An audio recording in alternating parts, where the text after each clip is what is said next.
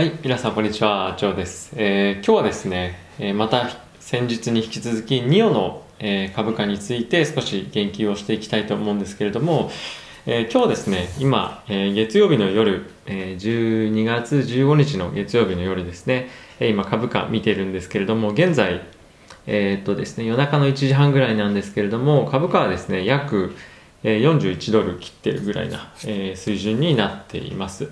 これでですね、先日、え発表されたニオの、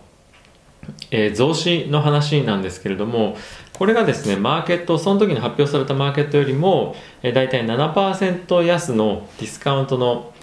プライスで発行されてですね、その時の発行の株価っていうのが39ドルだったんですね。なので、えーもうほぼですね、えーそのディスカウントした分の半分ぐらいはも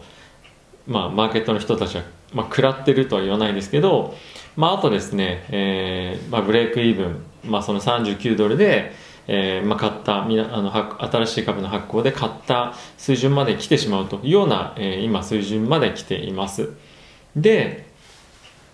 まあ、これ心配なのがですね、まあ、これ新株発行されて新しく、まあ、購入したした人たちがねですねいると思うんですけれども、まあ、合計これ3000億円ぐらいの規模だったんですね日本円で。なので、えーこの人たちがですね今後この39ドルっていう水準を切ってきた時、えーどこまで株価が耐えられるかっていうのがまあ一つの注目かなと思っています。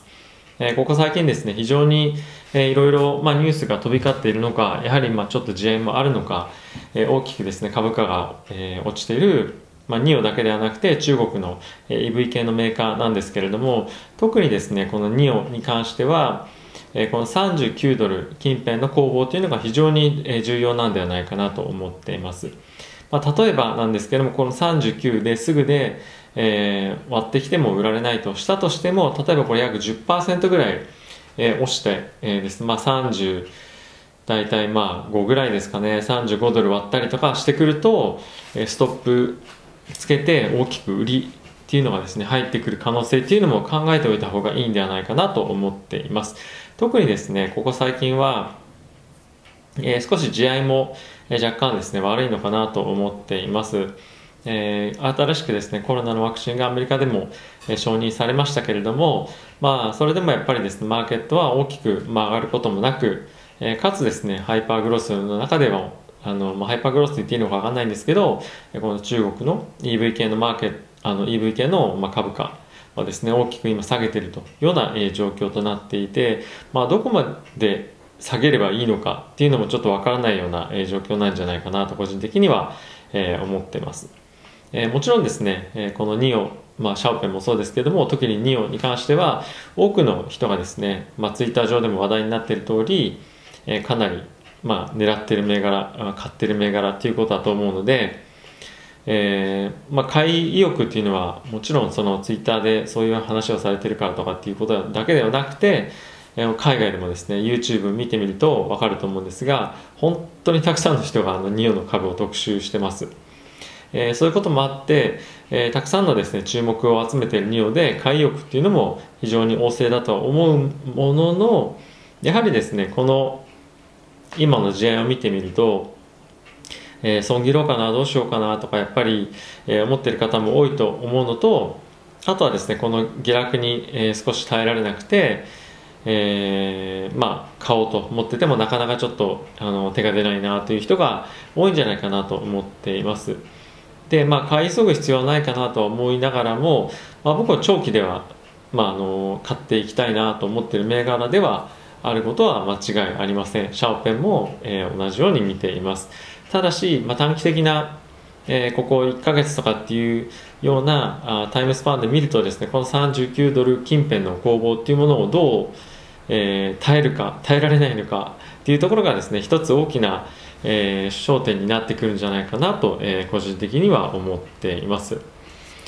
はい、でですね、まあ、一つ注目のイベントとしては、えー、2はですね来月の10あすみません来月の1月、えー9日で9日ですね。あのアナリストイベントっていうのがありましてここでですね、えー、ニオは、まあ、アナウンスをいろいろする予定なんですけれどもその中で注目されているのは新しいモデルをですね発表するというふうにえ言われていて、まあ、それはですね新たなテクノロジーこれ最近話題になっているライダーですね。レーダーではなくて、レーザーで、まあ外、外に何があるか周りに何があるかっていうのをあの検知できるライダーっていう新しいテクノロジーがあるんですけれどもこれを搭載した、え車を出すんではないかというふうに、え言われています、え競合のシャーペンもですね同じような、えこの非常に外にあの何があるかっていうのをしっかりと感知するようなセンサーをですね、え、つけているものもやっぱ搭載していてここ最近やっぱその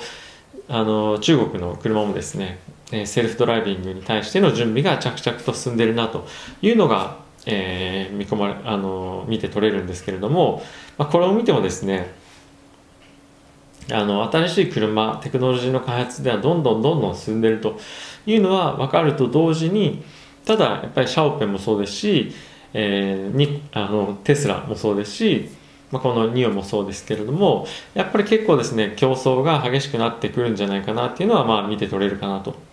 まあ、ただし、えー、すぐにですね、ニオの売り上げが減るとかどうこうとかってそういうわけではなくて、えー、今後は本当にそのテクノロジーのあの進化っていうのが、まあ、この車にですね、吸い込まれていくような、えー、今フェーズに入ってきているとは思うので、まあ、そういったところで、え、よりえー、強固な差別化っていうのが行われないと、えー、どこの車業あの車会社も、えー、テスラですら、え厳しくなってくる状況になるんじゃないかなと思っています。はいまあ、話を戻すとですね、この39ドル、もしここ抜けたとすれば、35ドル近辺がですね、この、えニオの、えレベル感として非常に注目されるとは思うので、え見ておい、ぜひ、あの、ニオホルダーの方は特にえこの辺のレベルは気にされていた方がいいんではないかなと思っています。逆にですね、え買いたいなと思ってる方っていうのは、えこの39ドル割るか割らないか割ってきたら30、まあ5ドルですね、一気に来る可能性っていうのはあるので、そこで抜けた時に、えどっかのレベルで、え買いを入れておくとか、まあそういったことも、え考えられるんではないかなと思っています。えどちらにしろですね、え長期的には買いとみんなが見ているような銘柄だとは思うので、えー、少し短期のそういった動きも、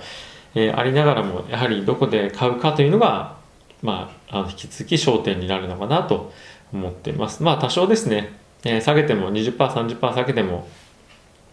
まあ長期で持つから大丈夫だよっていう人はですね、まあ気にする必要もないのかなと思うんですが、特に買おうかなと思ってる方っていうのは、えー、この辺の水準っていうのを少し参考にしていただけると、えー、まあいいんではないかなと思います。はい、ちょっと連日ニオンのニュースになりましたけれども、えー、皆さん注目度高いので、えー、こういった動画引き続き作っていければと思います。ということで、えー、また次回の動画でお会いしましょう。さよなら。